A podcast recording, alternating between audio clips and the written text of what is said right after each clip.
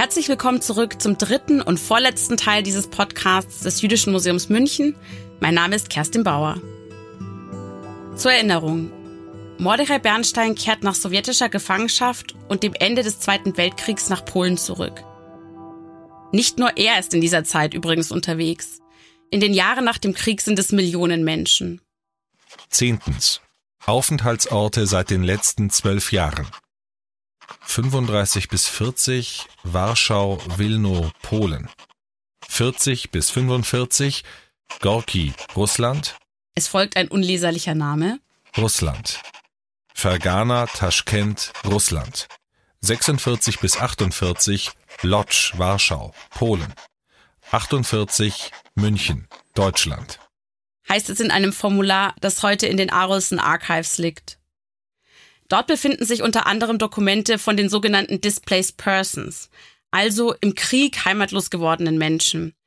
Ehemalige Kriegsgefangene oder Zwangsarbeiterinnen und Zwangsarbeiter, Jüdinnen und Juden, die in Konzentrationslagern überlebt haben, oder wie Bernstein in der Sowjetunion, die in ihrer Heimat aber jetzt nicht mehr leben können, weil dort jüdische Gemeinden vollständig zerstört worden sind.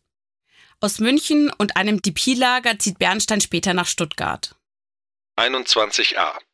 Wollen Sie nach Ihrer Heimat bzw. Ihrem früheren Aufenthaltsort zurückkehren? Nein. Falls nicht, warum? Aus politischen Gründen. B. Wollen Sie in Deutschland bleiben? Nein. Haben Sie Verwandte, Bekannte oder sonstige Einnahmemöglichkeiten in Deutschland? Nein. C. Wollen Sie nach anderen auswandern? Falls ja, wohin? Ja.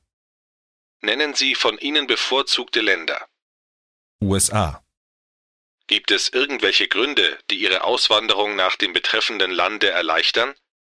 Weib und Tochter. Das Dokument gibt weitere Indizien für Bernsteins Beweggründe, nach Deutschland zu gehen. Seine ganze erweiterte Familie ist in der Shoah umgekommen. Seine Frau und seine Tochter, Zelda und Mascha, die einzigen Überlebenden, sind in den USA. Bernstein steht per Post in Kontakt mit ihnen, schreibt Geburtstagspost und Karten aus den Orten, an denen er sich befindet. Seinen politischen Überzeugungen bleibt er in den Kriegsjahren treu. Gerade in diesem Zusammenhang habe ich während der Recherchen Respekt bekommen vor seiner Geradlinigkeit. Doch jetzt hat sich ja eigentlich die Basis für sein bundistisches Engagement aufgelöst. Der Gedanke an eine jüdische Autonomie in Osteuropa ist nach der Shoah nur ein ferner Schein aus der Vergangenheit.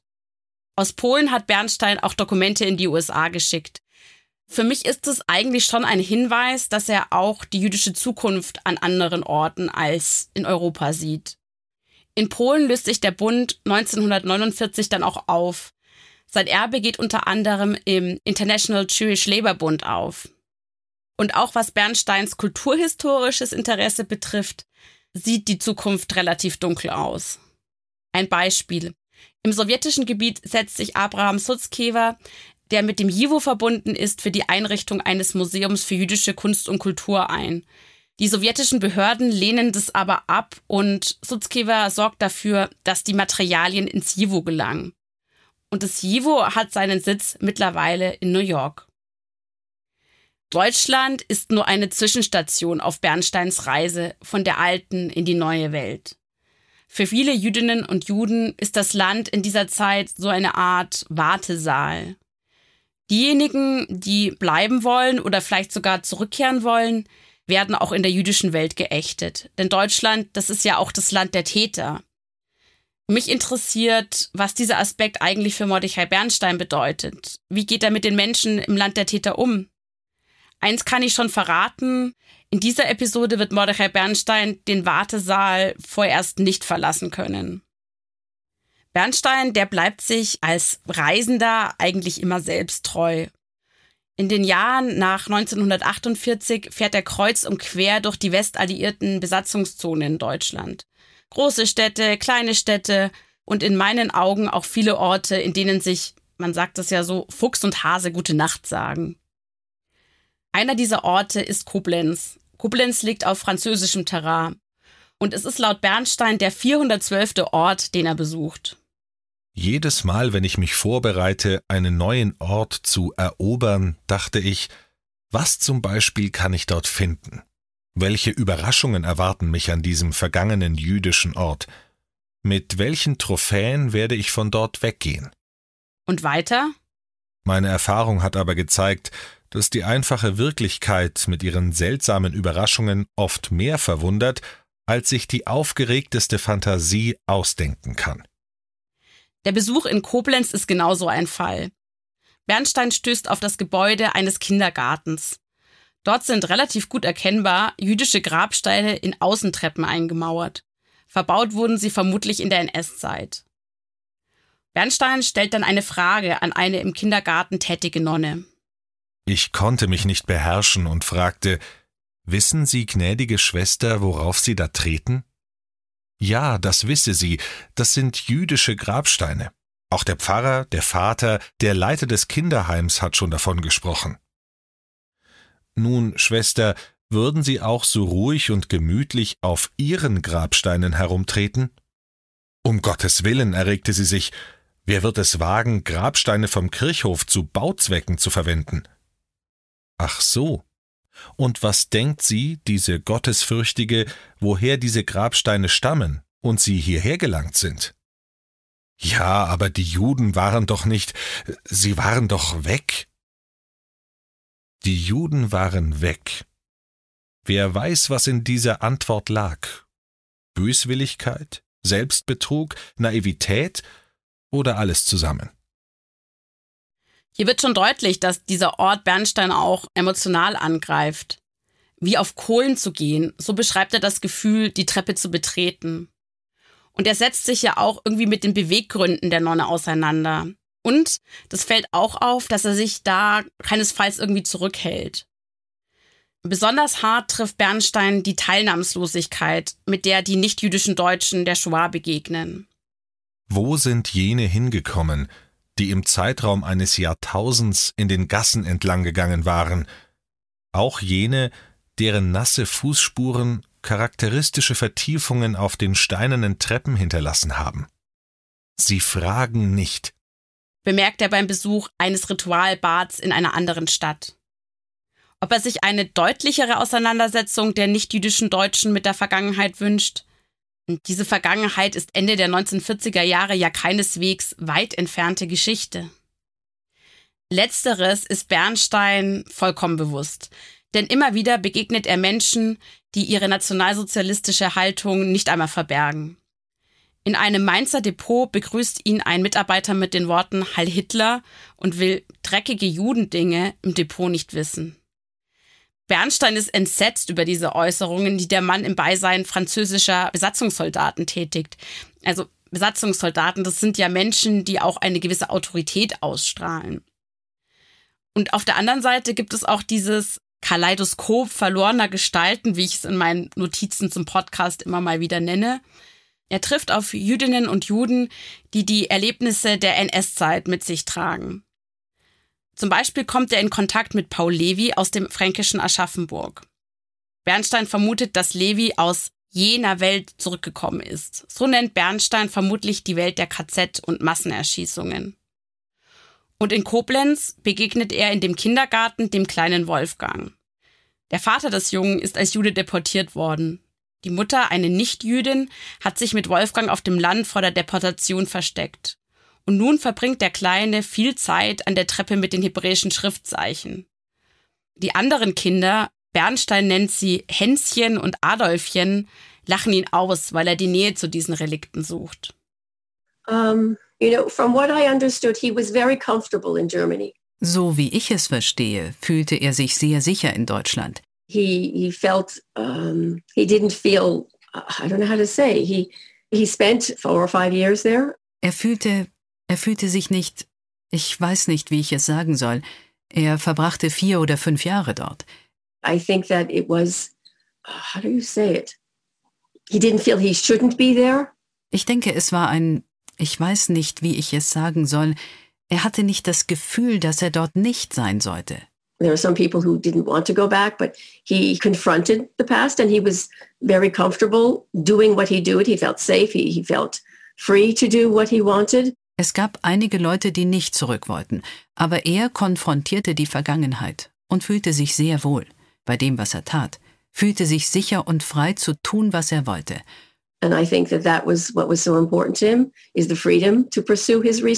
Und ich denke, was für ihn so wichtig war, war die Freiheit, seine Forschung zu verfolgen. Hier ist wieder Karen Leon aus dem fernen, verschneiten New York zu hören. Sie bestätigt eigentlich den Eindruck, den ich schon so ein bisschen selber habe. Bernstein hat definitiv keine Berührungsängste, dafür aber einen starken moralischen Kompass, würde ich es nennen. Doch was meint Karen Leon eigentlich mit Forschung? He did send her a letter from Germany in 1951 in which he mentions the work that eventually became The Labyrinth. Er schickte ihr 1951 aus Deutschland einen Brief, in dem er die Arbeit erwähnte, die später das Labyrinth wurde. And I'll read you a little excerpt of what he said because most of the letter was was very was very personal. Ich lese Ihnen einen kleinen Ausschnitt daraus vor, weil der Großteil sehr persönlich war. And he said, er schrieb, I drown my inner sufferings in work, in effortless labor, in running all over Germany, was already in 800 cities and villages, in intoxicating myself with past centuries, in burying myself in old archives, and from time to time, this helps me be detached from reality. Ich ertränke meine inneren Leiden in Arbeit, in müheloser Arbeit. Und indem ich durch ganz Deutschland fahre, ich war schon in über 800 Städten und Dörfern. Ich betäube mich mit vergangenen Jahrhunderten und grabe mich in alte Archive ein. Von Zeit zu Zeit hilft mir das, von der Realität losgelöst zu sein. Allmählich setzt sich das Puzzle zusammen. Dass Bernstein passioniert forscht und sammelt, hat er schon in seinem alten Leben in Polen bewiesen. Er ist für sein enzyklopädisches Wissen bekannt, hat eine umfassende religiöse Bildung erhalten spricht sieben Sprachen, zu denen Deutsch, Jiddisch und Hebräisch gehören. Er kennt sich bestens mit jüdischer Kulturgeschichte aus, auch der in Deutschland. Sein politisches Engagement verhilft ihm vielleicht auch zu einem bestimmten inneren Kompass, aber das ist nur eine Mutmaßung. Und nun bereist er Deutschland, besucht Archive, Bibliotheken, Museen, er sucht Synagogen, zerstörte und unzerstörte, Friedhöfe, Ritualbilder und auch eingemauerte Grabsteine, alles, was er vom jüdischen Leben noch finden kann. Über die inneren Leiden, wie Karen Leon sie nennt, kann ich nur spekulieren. Ist es vielleicht die erzwungene Trennung von der eigenen Familie oder der Tod der Restfamilie? Ist es die untergegangene jüdische Welt in seiner Heimat und in ganz Europa? Ich finde es falsch, hier küchenpsychologisch über Trauma und Verarbeitung zu fabulieren und in den Brief hineinzulesen, was mir gerade so passt. Aber es liegt schon nahe, dass die Umstände seiner Zeit Bernstein natürlich auch beschäftigen. Und an dieser Stelle erinnern wir uns vielleicht auch an die Äußerung von Karen Leon aus der Folge 1. So, so it was a, it was a choice and it was an agony and a, and, and a cathartic, possibly, feeling that I am doing something extraordinary purpose because who else could do it? Es war also eine Entscheidung, eine Qual und vielleicht ein kathartisches Gefühl, etwas mit einem außergewöhnlichen Zweck zu tun. Denn wer hätte das sonst machen können? Was Bernstein in Deutschland findet, dass der Nationalsozialismus die deutsch-jüdische Kultur weitestgehend zerstört hat. Diese Epoche jüdischen Lebens ist immerhin schon tausend Jahre alt. Und wenn man die allerersten Beweise aus der Spätantike mitzählt, dann sogar bis zu 1700 Jahre. Und für Bernstein ist diese Epoche nun weitestgehend zu Ende. Einer der 800 Orte ist Aschaffenburg, wo auch der schon erwähnte Paul Levi lebt. Ich ruhte mich auf einer der Bänke aus und genoss den Schatten der Bäume, die bereits hier gewachsen waren, als die Synagoge noch an ihrem Platz stand. Kinder spielten in den Sandkästen, die man für sie aufgestellt hatte. Ein städtischer Gärtner goss die Rosen, schnitt Unkraut weg und beseitigte den Abfall. Statt der Aschaffenburger Synagoge findet Bernstein also eine Kleinstadtidylle vor, aber ohne Synagoge. Er sucht in Aschaffenburg wie an anderen Orten unermüdlich diese nicht mehr existenten Plätze. und er verfügt über eine außerordentliche Beharrlichkeit, wenn es um seine wissenschaftlichen Erkenntnisse geht. In Aschaffenburg besucht er auch das Stadt- und Stiftsarchiv. Er bittet Willibald Fischer, den damaligen Leiter, um bestimmte Informationen zu den Aschaffenburger Jüdinnen und Juden. Der Briefwechsel zwischen Bernstein und Fischer liegt heute in eben diesem Archiv. Und er gibt einen besonderen Einblick in die wissenschaftliche Ausdauer Mordechai Bernsteins. Der Fischer, also der berät Bernstein, macht ihn mit Paul Levi bekannt.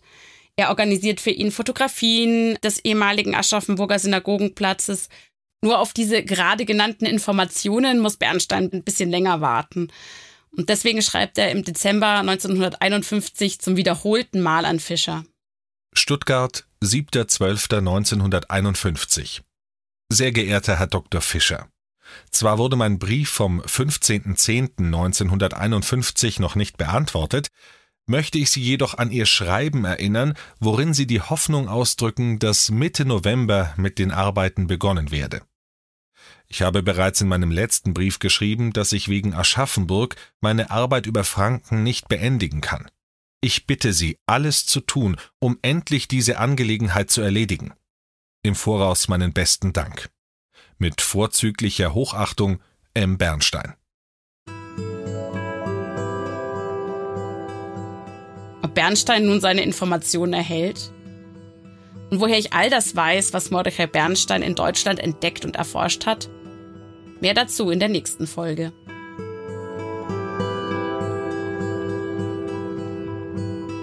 Es sprachen Silke von Walkhoff, Clemens Nicol und Kerstin Bauer. Text und Redaktion Kerstin Bauer. Ton und Technik Alexander Sippel, Soundgarden Audio Guidance. Weitere Informationen zu Mordechai Bernstein und die im Podcast verwendeten Quellen finden Sie in den Show Notes.